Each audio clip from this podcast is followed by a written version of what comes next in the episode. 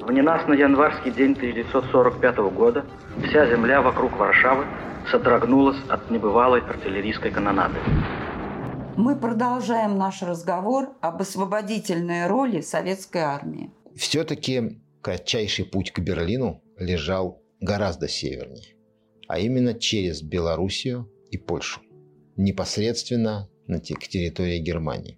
Именно на этом участке развернулись, наверное, самые кровопролитные сражения. Потому что Польша последний оплот на пути освобождения. Потому что со времен Наполеона направление через Польшу, грубо говоря, направление на Москву и направление на Берлин но по этой дирекции самые короткие. Именно поэтому этот район стал ареной ожесточенных столкновений в Первую мировую войну. Он не изменился ситуации во Вторую мировую. Именно на польской земле развернулись, наверное, самые ожесточенные бои 44 и 45 года, даже частично 45 годов. А сами поляки принимали участие в освобождении своих городов? Принимали, но об этом можно сказать чуть позже. Сейчас же мы скажем о том, что освобождение польской территории началось в ходе знаменитой операции «Багратион», белорусской стратегической наступательной операции.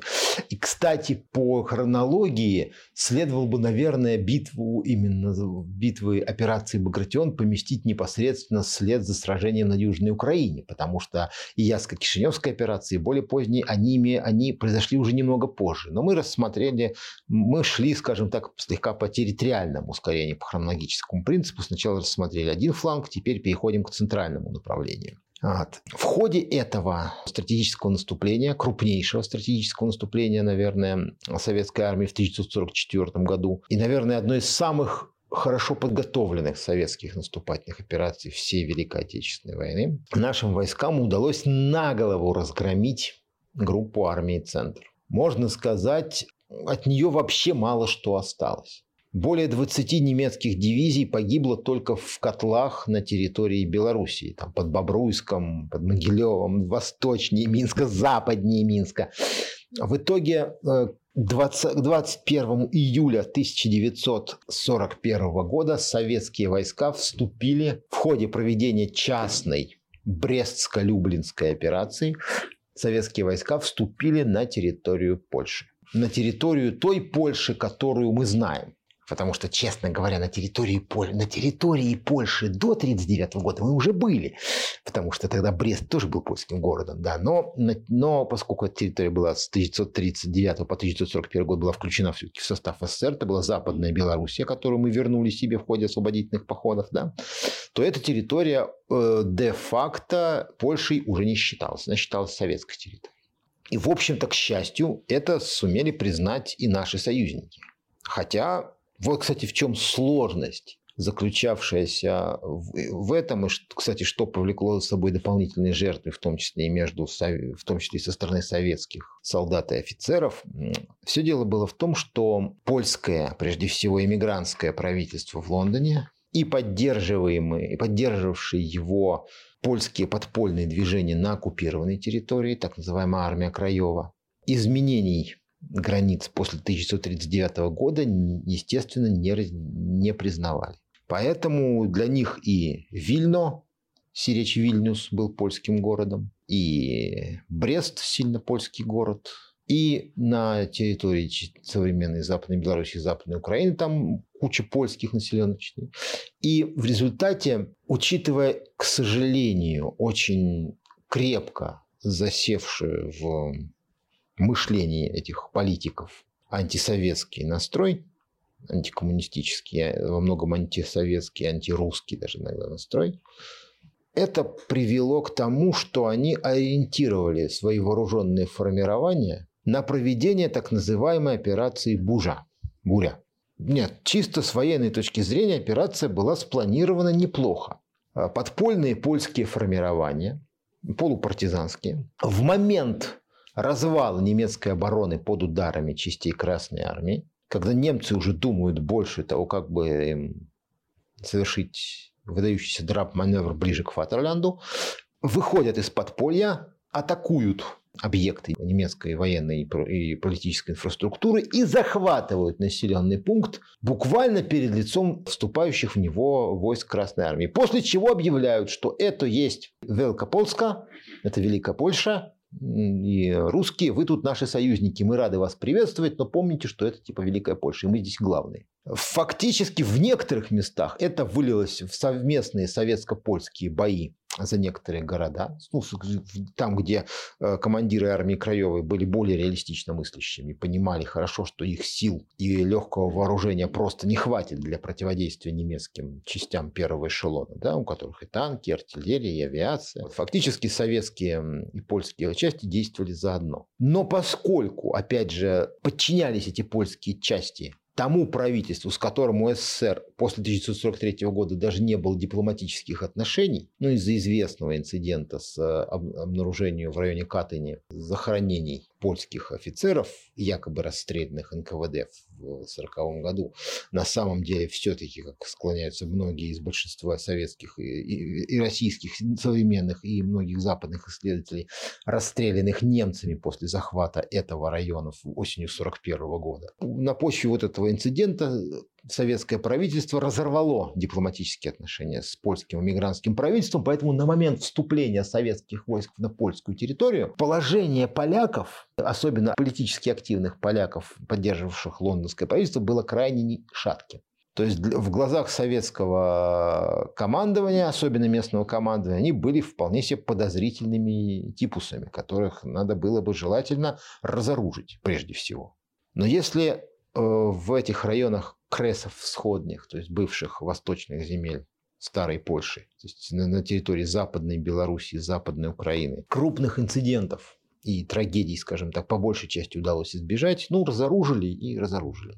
Значительная часть рядового состава той же, тех же формирований армии Краевой после этого вступила в ряды формировавшегося войска польского о создании которого было, кстати, объявлено 21 июля 1944 года, после того, как советские войска захватили первый польский город. И фактически к этому времени, кстати, в составе Красной Армии уже существовало две польских дивизии значит, большую часть э, которых, личного состава которых составляли этнические поляки. Это была первая, но вторая первая польская армия в, состав, в составе Красной Армии, подчинении Красной Армии. Первая – это армия Андерса, которую в 1942 году пришлось вывозить в Иран. Это была армия Берлинга. Зигмунд Берлинг командовал как раз первой польской дивизией сначала. В 1944 году была создана фактически первая армия войска польского, которую возглавил э, генерал бронетанковых войск Михаил Роля Жемерский. Одновременно практически и в противодействие лондонскому правительству советский, под советским патронатом в Люблине, который освободили как раз э, в начале августа, по-моему, 1944 года, был создан Польский комитет национального освобождения состоящий из член, бывших членов Коминтерна и Польской коммунистической, Польской объединенной рабочей партии, скажем так. Ну и некоторых польских, примкнувших польских патриотов. В результате на территории Польши, вот мы как раз об участии поляков, образовалось как бы два центра силы. Прежде всего, это признанные Советским Союзом ПКНО, его воинские формирования, а это формально как раз войско польское, находившееся, находившееся в оперативном подчинении советского, советского командования. То есть ПКО, ну, как бы оказался легитимным вполне правительством Польши, поскольку он был признан Советским Союзом и поимел собственные реально существующие воинские формирования, вооруженные силы. И плюс к тому еще армию и гвардию Людовой. Это партизанские и подпольные формирования на оккупированной территории Польши. Ну а с другой стороны, лондонское правительство, признанное Великобритании и Соединенными Штатами, но разорвавшая дипломатические отношения с СССР и не имеющая рычагов влияния на советское, на советское руководство и даже контактов нормальных с ней не имеющая, но имеющая очень широко разветвленную сеть подпольных и вооруженных организаций на оккупированной территории, вот эту армию краев. В результате это привело к трагедии. То есть трагедию, произошедшую при освобождении Варшавы, можно объяснить именно вот этой несостыковкой, почему Красная Армия не успела подойти к тому времени, когда поляки подняли восстание. Да, в августе 1944 года в Варшаве произошло классическое то, что один из э, участников гражданской войны в России, генерал Яков Александрович Слащев, любил называть, что тыловая сволочь села на чемодан. То есть немецкие, немецкие, немецкая администрация, разного рода карательные органы, тыловые органы начали в панике, поскольку к этому времени выяснился полный развал немецкого фронта, покидать Варшаву. Под влиянием этих панических настроений немцев Сочтя их э, верным признаком э, скорого приближения к Варшаве Красной Армии и стремясь не допустить захвата Варшавы, освобождения Варшавы Красной Армии, в рамках той же самой концепции руководство армии Краевой приняло решение поднять вооруженное восстание и захватить, захватить Варшаву, освободить ее силами местных патриотов и удержать до подхода Красной Армии. После чего сделать как бы Варшаву базой для прибытия туда правительства из Лондона. То есть как бы для, для того, чтобы разместить там легитимное правительство Польши. То есть они переоценили свои силы? Они просто переоценили свои силы. И, ну, грубо говоря, из-за того, что подчинялись они тем, кто с советским командованием не контактировал от слова вообще, Естественно, реальной информации о продвижении советских войск и о состоянии советских войск, которые, которые на минуточку начали 22 июня про свое продвижение с границы Смоленской области и Белоруссии, да, к этому моменту советские войска прошли несколько сотен километров. Им надо было до Варшавы еще, грубо говоря, дойти. При этом немецкое командование, пытаясь спасти свой восточный фронт, центральный участок своего восточного фронта, но это примерно было схоже с реакцией, извините, советского руководства на Вяземскую катастрофу, на прорыв, на разгром Западного фронта, резервных фронтов под Вязем. Это была примерно та же ситуация. Путь на Берлин открыт, войск нет. Естественно, естественно, немецкие войска тащили туда все, что не попадет, любой ценой. Тащили, туда бросались все резервы, которые можно было наскрести. Несмотря на то, что у немцев в это время горело в Нормандии, сильно горело, в Нормандии Южной Франции, они ведь 46 дивизий Э, вынуждены были снять с Западного фронта, из, из Германии 46 дивизий, 7 бригад и втащить их в Польшу, чтобы задержать Красную Армию, чтобы она не, не долетела на крыльях, извините, до Одера, а не только что до Вислы. Естественно, в результате советские войска, которые наступали без передыху с 22 июня по 20 числа фактически сентября, при этом ну, те, желающие могут ознакомиться с военной историей операции Багратион, там и наступать-то в этих местах было чревато одни леса и болота. Советские войска еще ухитрялись в этом применять танковые армии. В этих условиях советские войска вышли к э, Висле, а Висла это отнюдь не, не Яуза. В границах Москвы это несколько шире, да? Уже в крайне обескровленном состоянии, с отставшими тылами, с тяжелыми потерями, фактически постоянно ведя встречные бои с немецкими бронетанковыми соединениями. То есть здесь эм, наступательная мощь советских войск к этому моменту практически была исчерпана. С 20-х чисел августа советские войска и, кстати, оперативно подтянутые как раз туда войска войска польского, части войска польского, предпринимают отчаянные попытки захватить плацдармы на западном берегу Вислы, на левом берегу, и установить связь с повстанцами.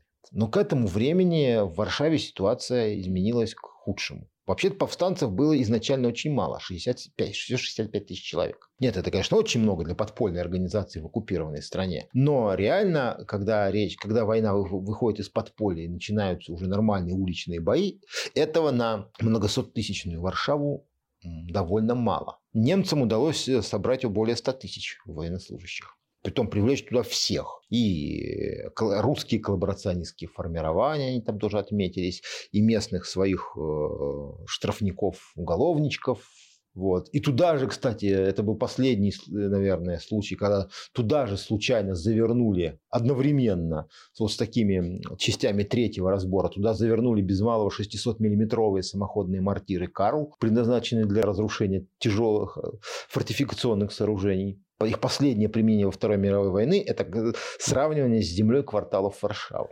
Ну, то есть вот. это политический просчет без учета реальной военной обстановки польского правительства, находящегося да, в это, Лондоне. это был чистый политический военный просчет польского правительства в изгнании. Большая трагедия польских патриотов в Польше и советских солдат и офицеров, и польских солдат и офицеров в рядах советской армии войска польского. Потому что вплоть до октября советские войска продолжали отчаянные атаки. В той же самой сводке Совинформбюро тоже за 16 сентября были и упоминания о боях севернее Праги. Это отнюдь не столица Чехословакии, это Чехия сейчас.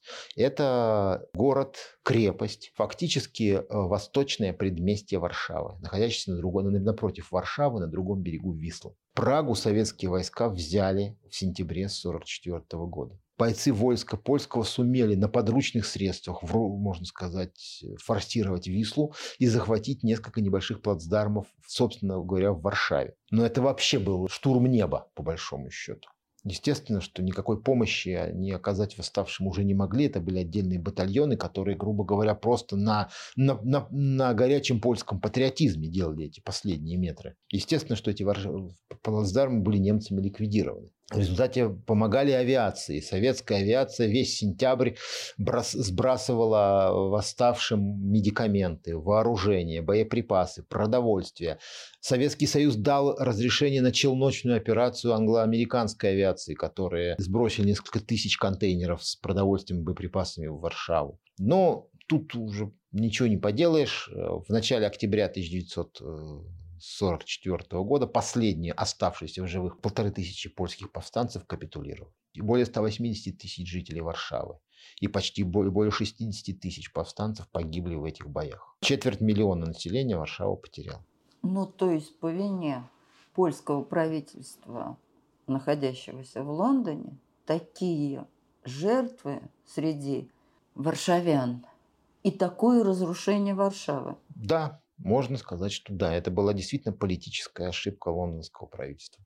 Здесь уже, как говорится, ничего не, не скажешь. Конечно, в отдельных кругах и эмигрантского польского правительства, и после войны э, западной историографии, и после 1991 года в некоторых произведениях и российских исторических, и, и публицистических э, существует мнение, что Сталин очень хотел задушить польское восстание, потому что таким образом как бы руками немцев уничтожить э, освободительные силы в Польше.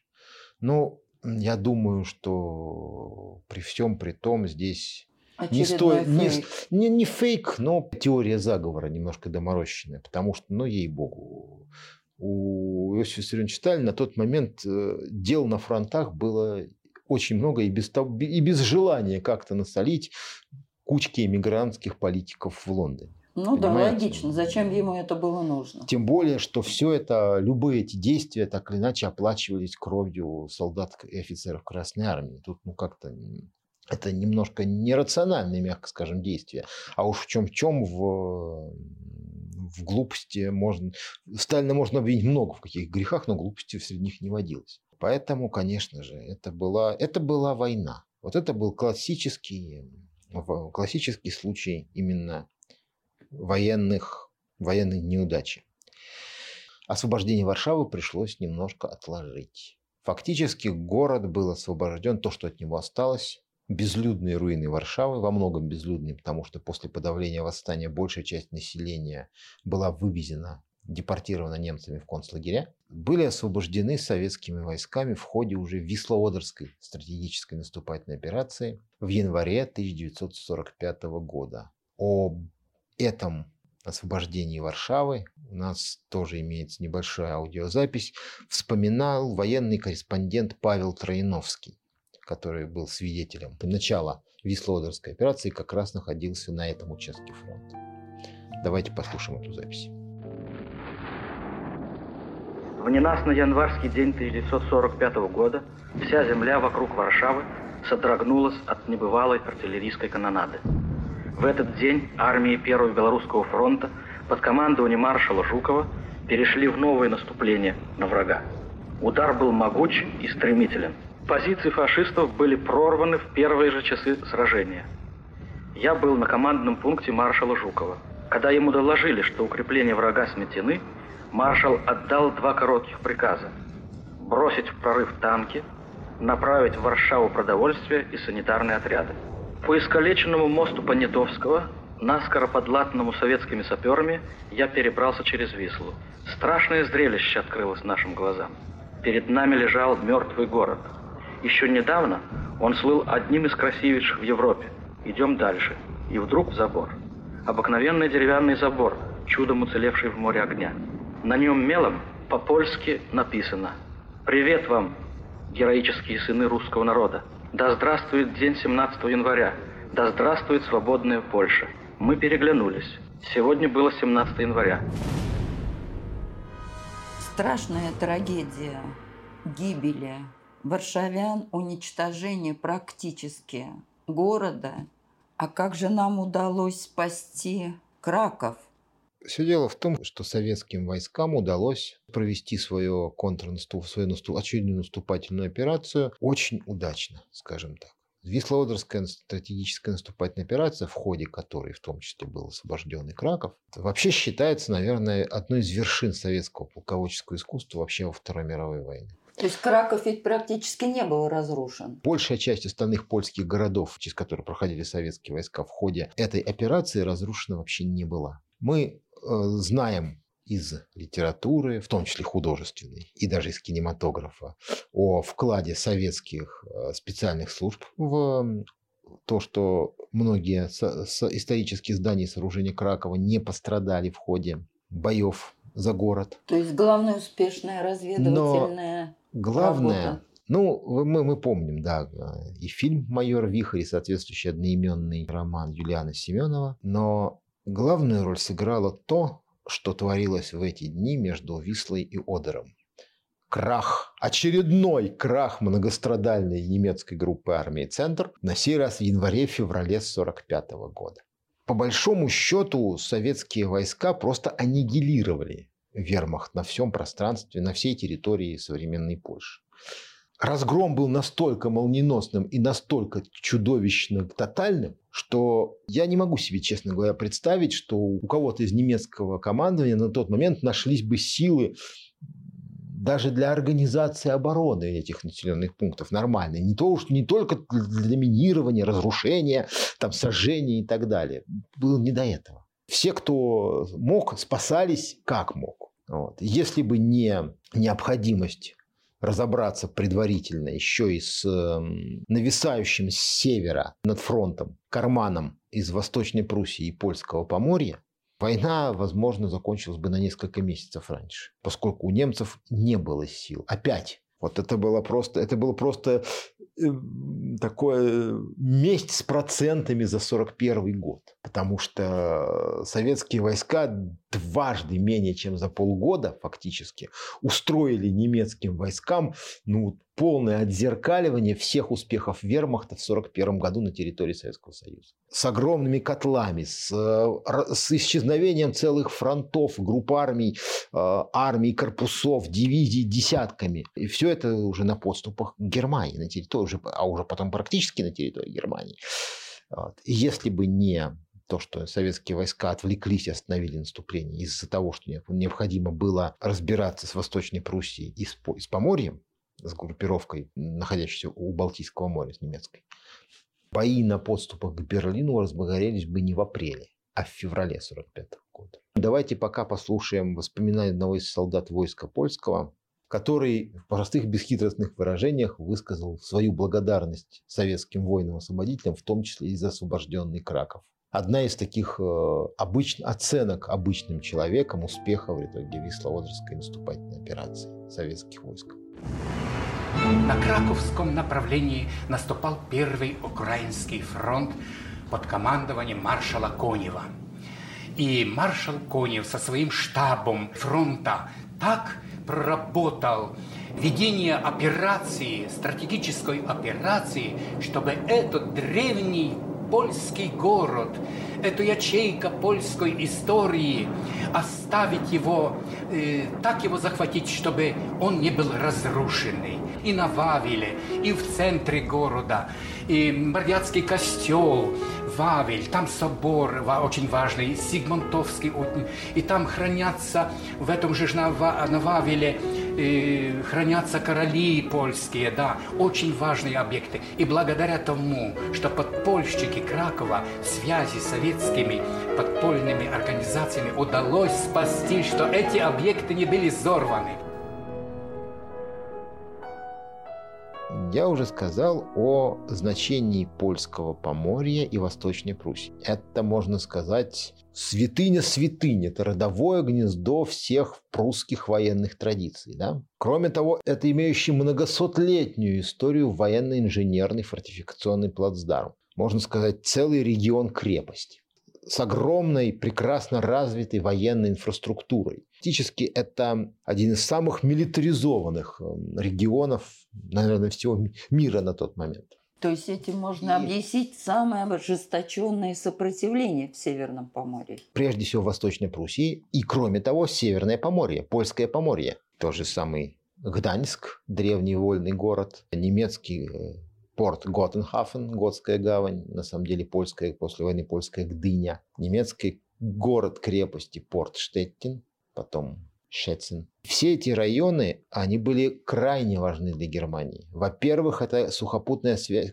сухопутный коридор в Восточную Пруссию. И кроме того, это морские ворота в Германию, морские ворота в, к своим, для всей немецкой группы армии «Север», которая в этот момент, если мы вспомним, сидела в Южной Латвии, в Курлянском котле целая группа армий, плюс к тому немецкое население всей, можно сказать, Прибалтики, согнанное туда с ударами советских войск. Это был тоже огромный анклав, который, кстати, продержался до 9 мая 1945 года. Но он имел связь и он имел устойчивость только до тех пор, пока он имеет свободную морскую связь с Рейхом. А ближайшими и самыми надежными гаванями были гавани Восточной Пруссии и Польского Поморья. Мало того, это была система базирования немецкого военно-морского флота на Балтике. А это означает, что немецкие корабли оттуда имели возможность запери... за... по-прежнему запирать Финский залив, не пускать в Балтийское море Балтийский флот, обеспечивать э, свободу перевозок, которую немцы все-таки еще осуществляли из Швеции, обеспечивать контроль над датскими проливами и фактически связь с немецкой группировкой в Скандинавии. То есть значение Южной Балтики, южного побережья Балтики то в том числе и польского поморья, было огромным. И не случайно, что бои на этом участке были одними из самых ожесточенных и кровопролитных за время всего завершающего этапа Великой Отечественной войны. Потому что здесь, кстати, советским войскам приходилось очень тяжело. Это был один из ним... Это было, был район, где немцы очень активно применяли свой флот все-таки в состав немецкого флота на тот момент еще входили очень много тяжелых кораблей, имеющих мощную артиллерию. Там входили и тяжелые крейсера типа Принц Ойген, Адмирал Хиппер, Принц Ойген, соответственно, карманные линкоры, тот же Адмирал Шейра и Люцев, вот. Все эти корабли имели тяжелую артиллерию и использовались очень активно. Вот, кстати, об одном из таких случаев у нас сохранилось интересное аудиосвидетельство. Рассказ этот можно заглавить «Между Данцигом и Гдыней». То есть как раз вот в этом а, районе, в, этой, в этом коридоре артиллеристу, сержанту Николаю Соломину пришлось испытать на себе всю мощь немецкого сопротивления на том участки, в том числе и мощь немецкой корабельной артиллерии. Давайте послушаем этот небольшой фрагмент. Очень сильные бои, конечно, были в районе Данцига и Гдыни. Эти оба два города были окружены, отрезаны от Восточной Пруссии и от самой Германии. Так вот, эту территорию отрезанную еще надо было еще раз разделить, разрезать еще раз пополам между городами Данцигом и Гдыня и выйти к морю. И вот до моря оставалось, наверное, метров 400. Мы уже видели море. И вот немцы буквально зубами вгрызлись в эту землю, не хотели отдавать. Потому что это была просто гибель, катастрофа. Все. Только морем можно было выбраться из этого котла.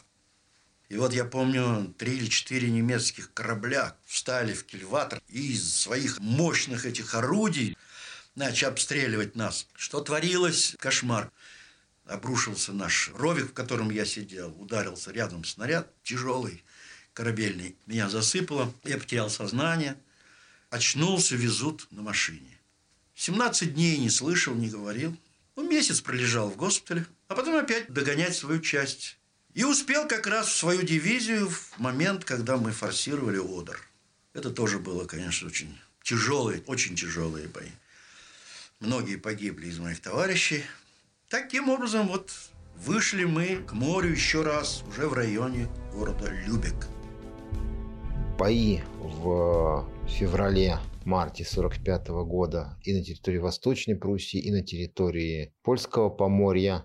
Бои за контроль над Данскской бухтой, которые велись и на земле, и в небесах, и на море, они вошли вот в, врезались в память всех участников э, боев и с советской, и с немецкой стороны. В этот период мы помним о самых ярких успехах и советского военно-морского флота. К периоду именно этих боев за Польское Поморье относятся знаменитые атаки Александра Маринеску и потопление лайнера Вильгельм Густлов и транспорта генерал фон Штойбен, на которых погибло в общей сложности более 13 тысяч немецких военнослужащих и гражданских лиц, пытавшихся избежать да, пленения Красной Армии. Причем высших офицерских чинов? Нет, разных. Там и там даже и мирное население погибло. Но, грубо говоря, это война. Еще одним боевым эпизодом, как раз, который приблизил конец этих боев, стал десант. Один, стали десантные действия советских войск в Данцигской бухте, о которых у нас, кстати, тоже имеется интересное аудиовоспоминание. Вспоминает э, матрос Вилен Золотарев, которому как раз удалось принять участие в очень интересной и рискованной, почти с фантастическим сюжетом десантной операции. Давайте послушаем. Командиру доложили о том, что я закончил школу разведчиков-диверсантов-подрывников. И меня назначают командиром диверсионной группы. Вместе с нами на выполнение этого задания шла польская группа. Немцы для того, чтобы наши корабли большие не могли войти в акваторию, затопили восьмитрюмный транспорт – и этот транспорт сослужил нам очень хорошую службу. Мы на малом ходу подошли и сумели укрыться в тени этого транспорта. Мы на резиновых лодках подошли к берегу. Но берег это не берег, это мощная железобетонная стенка с высотой. У нас с собой были лестницы веревочные. Мы забрались наверх. Тихо, немцев нет. Поляки пошли слева на выполнение своего задания – а у них задание было ликвидация зенитных батарей, ликвидация противовоздушной обороны. А у нас было задание ликвидация четырех крупнокалиберных башен. Это дальнобойные орудия, которые предназначены для стрельбы по кораблям по дальним дистанциям. Хорошо замаскированные, бронированные, естественно. И мало этого, еще сверху накрытые бетонными такими железобетонными козырьками. Четыре башни орудийные. В каждой башне по два ствола. Но башни 203 миллиметра, представляете, что это такое? У каждой башни охрана. Тогда я принимаю решение, чтобы наши ребята залегли против дверей, которые находились сзади, естественно, и открыли беспорядочный огонь из немецких автоматов, которые взяли у немцев. Когда немцы выскочили, то наши ребята в упор расстреляли их. А мы закидали противотанковыми гранатами и уничтожили ту прислугу, которая оставалась внутри башни. От одной гранаты противотанковой сдетонировал боезапас. И башня взлетела. Можете представить, какой взрыв там был. Какие там снаряды и какой был взрыв. Три башни, которые оставались, были уничтожены взрывчаткой. Подорвали их. То есть все четыре башни были выведены из строя. Задание выполнено. В итоге фактически борьба за Польшу продолжалась до последних месяцев Великой Отечественной войны. И Польша обошлась советскому солдату гораздо дороже почти всех остальных стран Европы. Наши потери э, советских войск за освобождение Польши составили Потери, потери безвозвратные, я подчеркну еще раз, безвозвратные потери Красной Армии при освобождении Польши, начиная с лета 44 и кончая весной 45 года, составили 600 тысяч человек. Это больше, чем во всех остальных странах Европы вместе взятых. Страшная цена за освобождение Польши. Ну, это понятно, потому что, как еще раз говорю, Польша – это ворота в Берлин. Естественно, что эти ворота немцы защищали до последней крайности, до последней возможности всеми имеющимися средствами. А как освобождали Австрию? С Австрией как раз все прошло достаточно нормально. Но ведь это был последний рубеж на пути mm. наступления на Берлин. Не совсем. А, все дело в том, что для руководства Третьего Рейха прежде всего были важны западные районы Австрии, так называемая Альпийская крепость. то есть имеющие выход э, к альпийской горной, горной системе Альп. Вот. Э, здесь была более важна Южная Германия. И даже в некоторых местах так была скорее важна Западная Чехословакия. Советские войска в ходе Венской стратегической наступательной операции очень легко освободили часть Австрии, восточную прежде всего часть Австрии и южную, и э, столицу страны, город Вена. При этом, кстати, потери советских войск при освобождении Австрии не идут ни в какое сравнение с потерями при захвате собственной Германии, германской территории. Я уж молчу, или, или даже при освобождении Чехословакии. Я уж молчу про освобождение Польши. Это вообще особняком. Но если мы же прекрасно знаем, что при освобождении, ну, например, при захвате, вернее, Германии, ну, освобождать, мы освободили часть, заняли часть э, территории Германии Восточную, при этом, считая Берлинскую операцию, считая бои за Кюстрин, за Бреслау, то есть за города-крепости, которые продолжали сопротивляться практически до последних часов войны, советские войска потеряли безвозвратно 102 тысячи человек. То есть почти в 6 раз меньше, чем в боях за Польшу. Но в боях за Австрию советские войска потеряли 26 тысяч человек. Почти за половину территории Австрии. Это, это были, кстати, самые низкие потери, наверное, при освобождении части территории, которая находилась реально в составе Третьего Рейха и была населена немецким преимущественно населением. Ну, советские войска на территории Австрии ввели довольно ограниченные боевые действия. Во-первых, развал немецкого фронта сделался практически очевидным. Во-вторых, большая часть немецкой группы армии «Центр» тогда находилась, более мощная группировка находилась на территории Чехословакии, потому что там, в, эти, в этих местах, они прикрывали чехословацкую и южногерманскую военно-промышленные области. Чехословакия оставалась последним военно-промышленным анклавом Третьего Рейха. Чешские заводы выдали последние самоходки или Мессершмитты 8 мая 1945 года своим заказчикам. Но в этих условиях даже Австрии было проще пожертвовать. Немцы вынуждены были. Хотя бы и там были. Например, автор еще одного из наших аудиовоспоминаний, артиллерист лейтенант Александр Николаев даже принял участие в довольно рискованной операции в разведпоиске советских войск в районах, в одном, в одном из лесистых районов Австрии. Кстати, он во многом вспоминает этот эпизод и выделяет его отдельно, потому что в ходе этого разведпоиска он стал обладателем совершенно уникального артефакта. Какого? Вот давайте послушаем, какого именно из его собственных слов. Мы шли цепочкой. Впереди шел капитан Воронцов, помощник начальника штаба 351-го пехотного полка. А я замыкал эту цепочку. И что меня поразило, это разница леса нашего и австрийского. Но я вспоминал свой лес. Кустарник, валежник, папоротник. Венский лес дикий, ухожен, как наши парки. Мне это как-то было не по себе. Я привык к лесному хаосу, а тут порядок идеальный. Я шел, изнывая от жиры, и смотрел на эти ухоженные вот эти вот лесные вот эти вот массивы. И вдруг, шедший сзади меня разведчик Ярцев, дал мне подножку, удар в спину и заорал диким воплем «Немцы слева!». Я, значит, упал, смотрю, мои все целы, у пехотных один убитый лежит на дороге.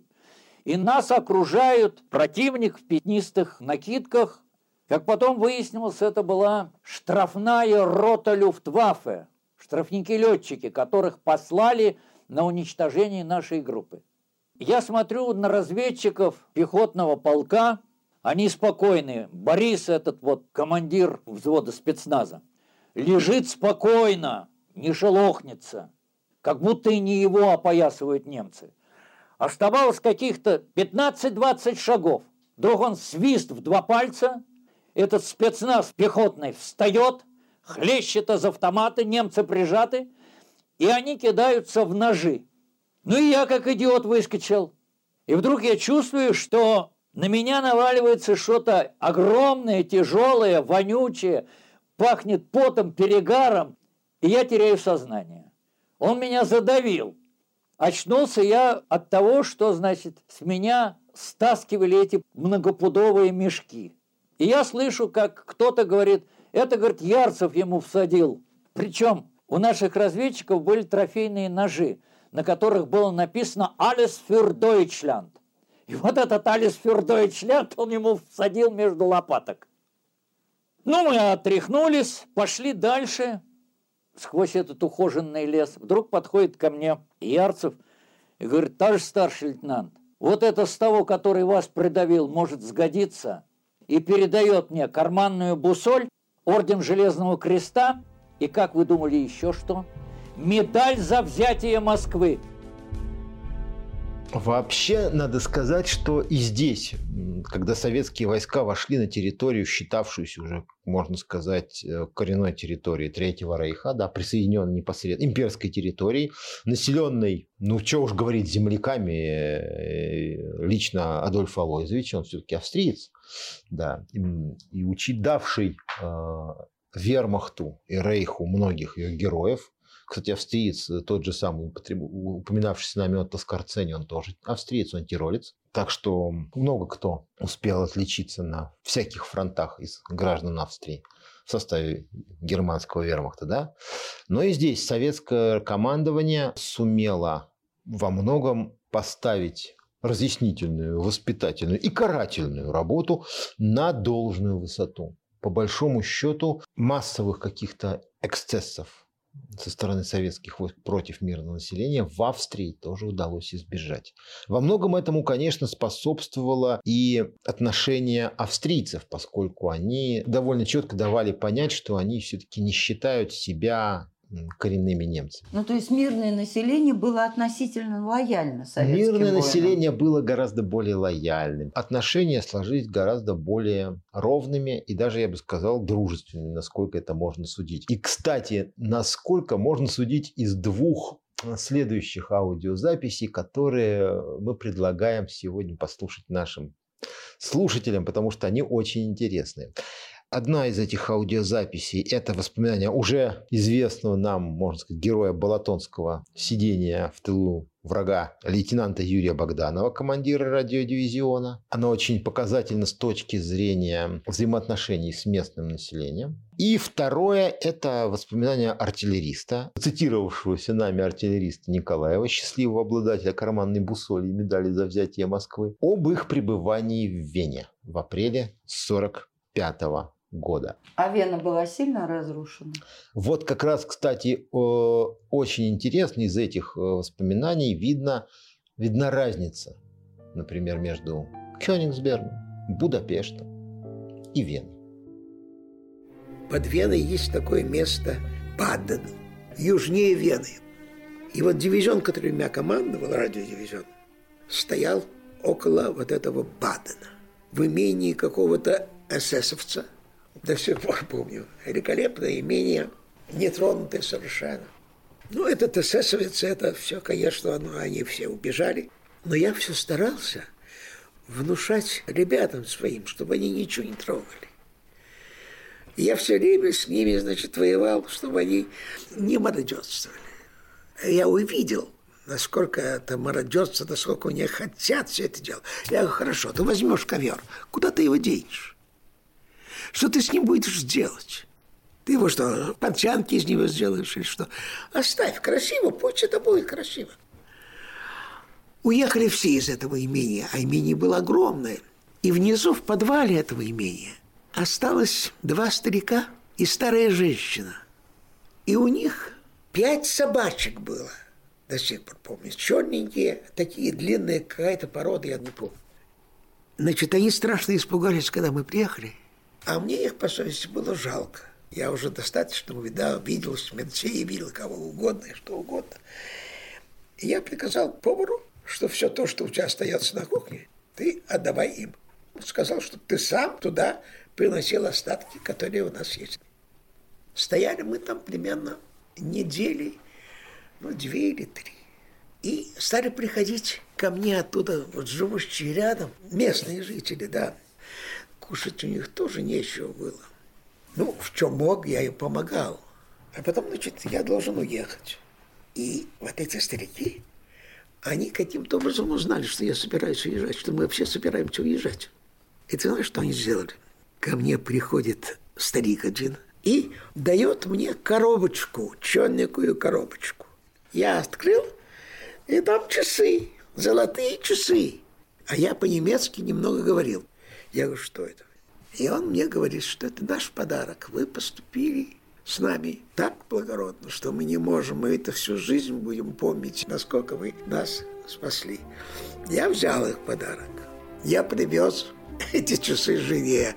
А в Москве у жены была подруга. У этой подруги муж с фронта не пришел. И тогда она мне говорит, что, слушай, давай мы эти часы отдадим ей. И вот эти часы она отдала своей подруге. Завершая сегодняшнюю долгую и сложную беседу, необходимо, конечно же, вспомнить и о боях на территории еще одной европейской страны. Мы оставим за скобками там всякие мелкие операции, вроде, например, советского десанта на датскую территорию. В Данию, освобождении Дании мы тоже поучаствовали. Остров Борнхольм заняли в мае 45 года. Но вот еще про одну страну мы должны обязательно сказать. А именно про уже несуществующую ныне страну. На ее месте сейчас две страны. Чехия и Словакия, про Чехословакию. В составе советских войск с 1943 года воевал Чехословацкая сначала бригада, потом и Чехословацкий армейский корпус под командованием полковника, потом генерала Людвига Свободы. Советские войска активно участвовали в боях в 1944 году в Словакии. Как мы помним, мы говорили о том, что Словакия была фактически сателлитом гитлеровской Германии имела марионеточный политический режим, тоже вспыхнуло антисоветское, анти, антифашистское восстание, вдохновленное успехами советских войск. К сожалению, восстание это было подавлено. Несмотря на то, что советские войска сумели в ходе Восточно-Карпатской операции сентября-октября 1944 года прорваться на территорию Словакии, взять перевалы через Карпатский хребет. Тем не менее, а партизанское движение в Словакии при поддержке советских партизан и советских э, инструкторов успешно продолжалось до весны 1945 года, до освобождения территории. Тем не менее, вплоть до мая 1945 года Чехословакия, основная территория Чехословакии была плотно оккупирована войсками вермахта. Здесь базировалась группа армии «Центр», последний ее состав. Она прикрывала мощную группировку чехословацкой и южногерманской военной промышленности, фактически Альпийскую крепость. Она прикрывала подходы к Альпийской крепости. Это к такому фан, полуфантомному, полумифическому, но на самом деле ну, вполне могущему стать вполне реальным укрепленному району, в котором руководство нацистской Германии планировало отсиживаться и вести боевые действия, если бы ну, так пошло бы еще хуже. Ну, к счастью для всего прогрессивного человечества Красная Армия успела в Берлин гораздо раньше, чем гитлеровское руководство успело предпринять серьезные практические шаги по воплощению этой концепции в жизнь. Но, тем не менее, факт остается фактом. Огромная группировка немецко-фашистских войск находилась, занимала практически всю Чехословакию. Притом мало того, что группировка огромная, и командующий у нее был соответствующий. Командовал ее последний генерал-фельдмаршал Третьего Рейха, Фердинанд Шернер, один из самых жестоких, самых бескомпромиссных и упертых нацистов вообще во всем немецком генеральском корпусе, если так можно вообще сказать. Вот. Даже на фоне многих офицеров э, СС отличавшийся абсолютно твердокаменной преданностью идеалам национал-социализма и почти архиэсэсовской жестокостью по отношению к противнику. То есть от такого полководца ждать просто капитуляции было бесполезно. Более того, несмотря на то, что в начале мая уже велись отдельные переговоры о капитуляции, в том числе и группы армии «Центр», Шернер поставил перед своими войсками задачу максимально долго удерживать фронт против советских войск в ожидании возможности капитулировать Э, благородно, по-рыцарски, можно сказать, с соблюдением всех обрядов западной военной культуры, но, разумеется, не перед ордами же э, нехороших большевиков, которые несли смерть европейской цивилизации, а, естественно, перед англосаксонскими союзниками, которые ну, в это время, кстати, все-таки оживилась в германском генералитете, а никогда не умирала до конца, но в это время еще оживились надежды на то, что англичане и немцы – это два великих германских народа, которым не надо было бы воевать друг против друга, которые должны быть вместе. Это существовало еще с Первой мировой войны, такое убеждение. Вот. Естественно, что это активно проповедовалось некоторыми кругами и находило свое практическое выражение в маниакальном просто стремлении немцев сдаваться англичанам и американцам. Вот просто вот. Даже если это было неудобно со всех точек зрения, то есть ты находишься черти где от, в глубине советской зоны оккупации будущей, там, или там перед советскими войсками, до, до англичан и американцев несколько сот километров, но ты будешь все равно пробираться туда, чтобы сдаться благородным англосаксам, а не гадким большевикам. У Шернера, видимо, была такая же установка и у подчиненных ему войск. Кстати, очень интересно, в составе группы армии «Центр» действительно были еще очень много войск, которым сдача Красной Армии была категорически противопоказана по медицинским, скажем так, соображениям. Во-первых, э, очень много войск СС, а во-вторых, войска так называемого Комитета освобождения народов России, войска КОНР. Ну, то бишь, грубо говоря, те, кого мы называем власовцами а также э, войска казачьего стана. То есть это кавалерийские войска, собранные из коллаборационистов, прежде всего выходцев из казачьих районов Советского Союза. Организационно они, кстати, входили в состав войск СС. Не просто СС, а войск СС. Это войска СС, это э, СС второго сорта. СС для недочеловеков. Ну, вот. Ну, может быть, здесь дело... Поэтому этим товарищам сдаваться нам в плен русским было не с руки. Поэтому они любой ценой старались выиграть время и прорваться на запад. А на их пути с 5 мая 1945 года встала восставшая Прага. В столице Чехословакии, несмотря на то, что в значительной части э, в Чехии сопротивление, антифашистское сопротивление было намного слабее, чем во всех остальных странах Европы.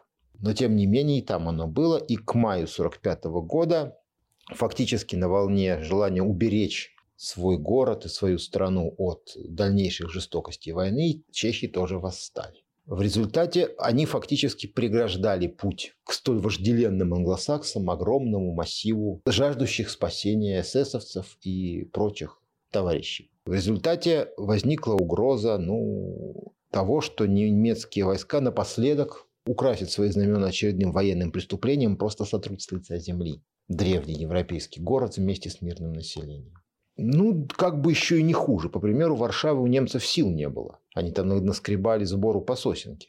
А тут целая группа армий во главе с фельдмаршалом Отморозком и еще и обильно прослоенная теми, у кого руки не по локоть, а по по уши в крови, которым терять уже просто нечего, которым лучше просто застрелиться, если, если им не удастся сдаться американцам или англичанам. Ну, в общем-то, здесь дело, наверное, действительно не в благородстве англосаксов, которые вот, так а... хотели сдаться фашисты, а все-таки, наверное, главная причина была в том, что они натворили в нашей стране. Ну, скажем так, э, в любом случае они считали, что лучше сдаваться западным союзникам. Советский плен, хотя, конечно, для многих из них был неприемлем категорически, даже если учитывать, что это был бы нормальный плен.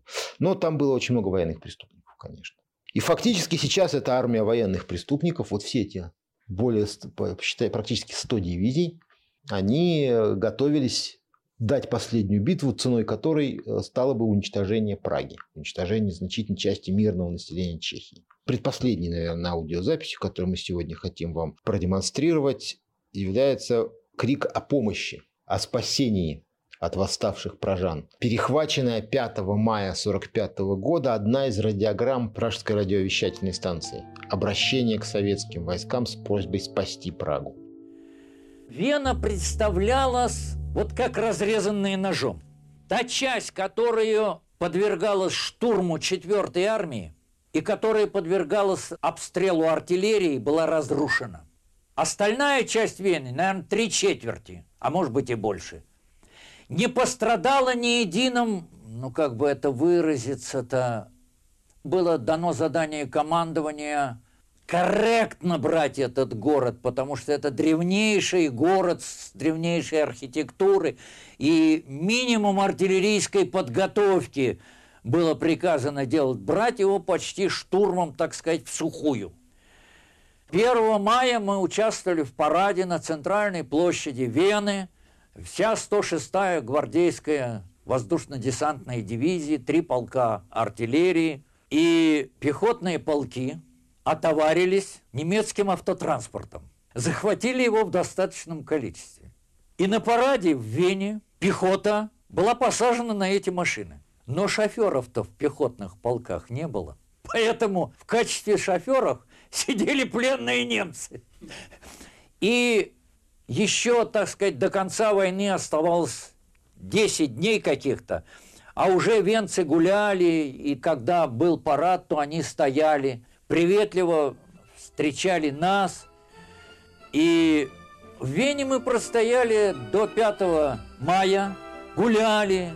Я общался с жителями Вены, с молодыми девушками, юношами, и поражался их добросердечной расположенности к нам, вот, к завоевателям. Это не то, что было в Германии. Они как-то доброжелательно к нам относились. Преимущество Первого Украинского фронта, почему, собственно говоря, ему пришлось, не, раз, не зачехляя своих пушки, пушек и танков после боев за Берлин, разворачиваться и мчаться буквально на помощь восставшей Праге, состояло именно в том, что он наносил удар фактически во фланг и тыл группе армии «Центр» и при удаче сворачивал ее оборону в аккуратный рулончик, после чего все, кто уцелел, э, бежали бы на Запад уже совершенно неорганизованно, в индивидуальном, так сказать, порядке. И советские войска успели, реально. О том, как они успевали, как им пришлось, вроде бы в последние дни войны, в эти последние дни и часы войны, свидетельствуют аудиозаписи, которые в свое время вошли в состав документальной композиции глав архива, которая так называется «Бросок на Прагу». Бросок, когда танкисты привязывали пехотинцев ремнями к поручням на башнях танков, чтобы те могли поспать на ходу. Когда советские и немецкие войска шли зачастую параллельно, обгоняя друг друга в этой гонке, где ставкой для одних было спасение индивидуальное, а для других спасение тысячи, десятков, сотен тысяч человеческих жизней. Давайте послушаем эту композицию. Она должна стать очень красивым завершающим аккордом нашей сегодняшней беседы. В разных местах это было по-разному. В частности, в Праге, кто вот воевал, там такого конца войны не было. Немцы продолжали отстреливаться, немцы продолжали убивать наших людей. Обращение по радио чехословацких патриотов к Красной Армии с просьбой о помощи восставшей Праге. Volá Praha na vlně 415 metrů. Němci nás zradili a nedodrželi podmínky o kapitulaci. Praha je co nejvážněji ohrožena německými tanky a letadly. Внимание! Внимание! Говорит чешская Прага, говорит чешская Прага. Немцы предательски нарушили переговоры о капитуляции. Большое количество германских танков и авиация нападают в данный момент со всех сторон на наш город. Мы обращаемся с пламенным призывом геройской Красной Армии с просьбой о поддержке. Пошлите нам на помощь танки и самолеты. Не дайте погибнуть нашему городу Праге. Рота! По машинам! Заводи! Мы получили приказ на форсированный марш в направлении города Праги. В ходе марша мы непрерывно получали по радио передачу из Праги. Красной армии помогите, немцы нас уничтожают, немцы разрушают город. Вот эти призывы вселяли в нас такое стремление, что мы, как говорят, не останавливались ни на минуту, шли и шли. Когда первые сутки мы наступали около Дрездена, танки не могли выйти вперед нас. Поэтому был приказ пехоту посадить на танки. Был дождь, танки всю дорогу разбили. Мы ремнями, солдатскими ремнями, привязались к поручням, есть на башне, вы кто-то знает. И все солдаты висели. И вот в таком виде танки идут, грязь летит, а солдаты спят. И движение было настолько стремительным, что мы опережали пехоту и находились э, впереди паровоза, можно сказать. Вот когда двигаясь ночью, это была полночь, мы подъехали к какой-то развилке. Я смотрю, на развилке стоят офицеры, подсвечивают фонариком и смотрят карты. Э, начальник штаба говорит, радист, давай подходи, узнай, куда нам двигаться, в каком направлении, где, это, кстати, кто там стоит. А я был в плащ-палатке без головного убора. Подхожу и смотрю, стоят немецкие офицеры, рассматривают карту, потому что как раз мы напоролись на группу э, немцев, которые э, отходили на запад. Они на меня никакого внимания не обращают. Я возвращаюсь к машине и докладываю о том, что это немцы. Ну, мы по добру, по здорову убрались и впредь старались не опережать наши передовые подразделения. Когда мы проезжали небольшой чехословацкий городок, мы обратили внимание, что на главной площади этого городка – стоял наш бронетранспортер. Около этого бронетранспортера была установлена переносная высокая антенна. Вокруг стояла большая толпа чехов. И нам сказали, что чехословацкое правительство в Лондоне передало важное сообщение, что сегодня вечером, 6 мая, в Реймсе будет подписана капитуляция немецких войск, которая произойдет на Западном фронте – об этом известном факте я потом узнал из печати, что наше правительство было недовольно, что это капитуляция не общая, а только частичная, и потребовала общей капитуляции, которая потом произошла, как известно, в Берлине в ночь с 8 на 9 мая. 7 числа нам объявили, что американцы, даже наш присутствовал, заключили договор о капитуляции, а война идет. 9 числа мы воевали. 10-11 шли бои. 8 мая полки нашей дивизии вступили в Дрезден. Что нас поразило, это ненужная бомбардировка союзной авиации этого города. Кварталы были разбиты так, что они были просто все засыпаны в кирпиче.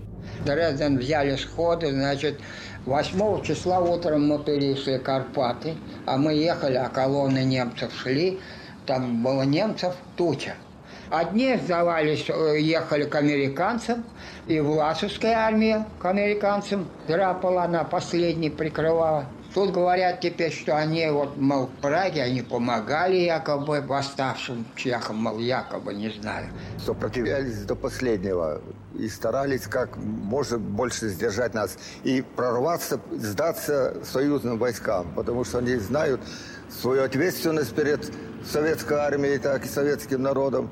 Поэтому стремились всеми силами, сколько можно сдерживать оказывать сопротивление и в то же время прорваться, значит, союзным войскам.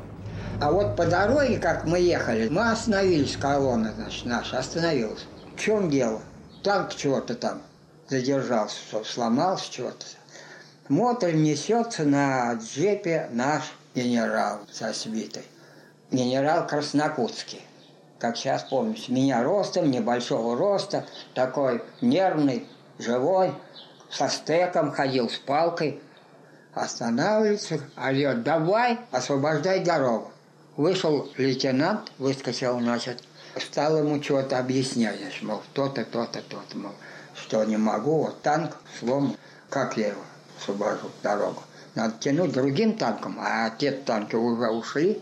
Ну, ну, его раза два или три огрел палкой, подгоняет два наших трактора, цепили орудие, два трактора, подгоняете и танк в кювет. И дальше поехали на Прагу.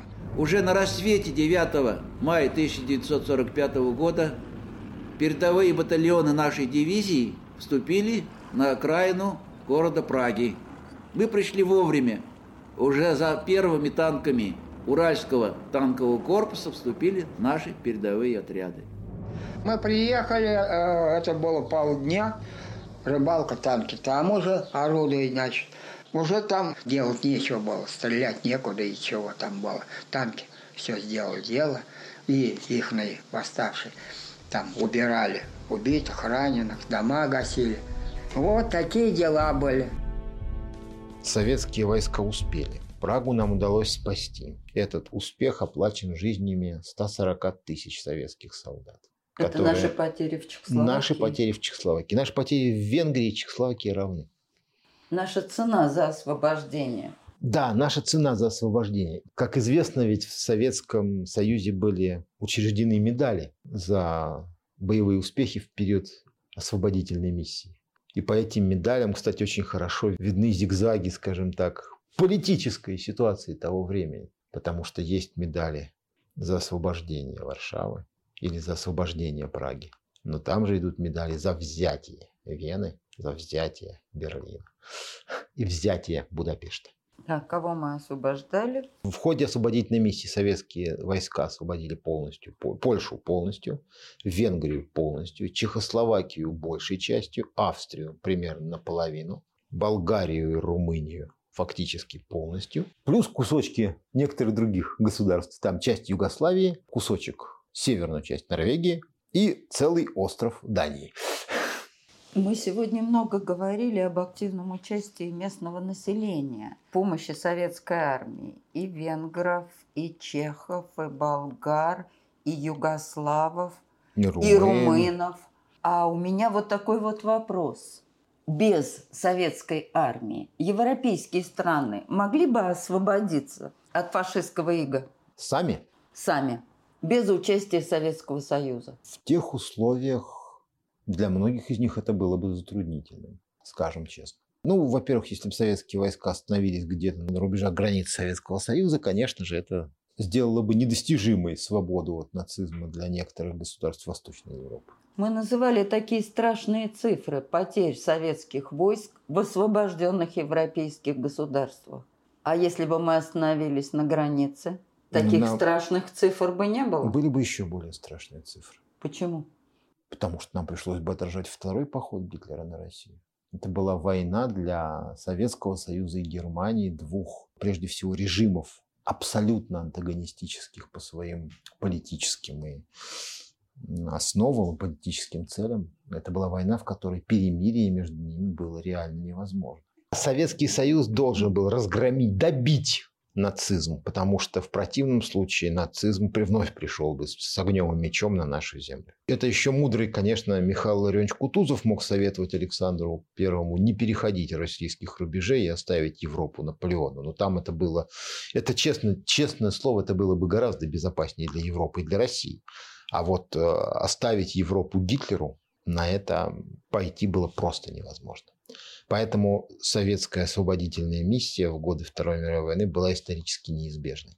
Это было необходимое условие для полного уничтожения нацизма и в конечном счете для сохранения Советского Союза и советского народа просто в живых. Несмотря на активность местного населения, без Советского Союза сама Европа не могла бы освободиться. Нет, Западную Европу союзники еще могли бы освободить, да, как они в итоге освободили. Хотя, конечно, наверное, освобождали бы ее гораздо дольше. Но фактически без помощи Советского Союза, без вооруженной поддержки советской армии, Восточную, Центральную Европу освободить было бы просто нереально. Ну, по крайней мере, еще это было бы делом очень-очень долгих лет. Войны, которая разоряла бы Европу, разоряла бы страны, десятки, губила бы десятки миллионов жизней еще. А За этот долгий период Германия могла восстановиться, встать на ноги. Ну, не, не будем гадать, история слагательного наклонения не знает, но в любом случае освободительная миссия Советского Союза позволила нам закончить войну именно там и тогда, где эта война была закончена. Темой следующей нашей встречи мы хотели бы сделать историю создания уникального мемориала Великой Отечественной войны, историю создания мемориала могилы неизвестного солдата у Кремлевской стены и уникального комплекса мемориальных сооружений, связанных с этой могилой. И сегодня же мы прощаемся с вами. С вами были Татьяна Булавкина. И Михаил Маруков. Слушайте подкаст «Голоса Победы».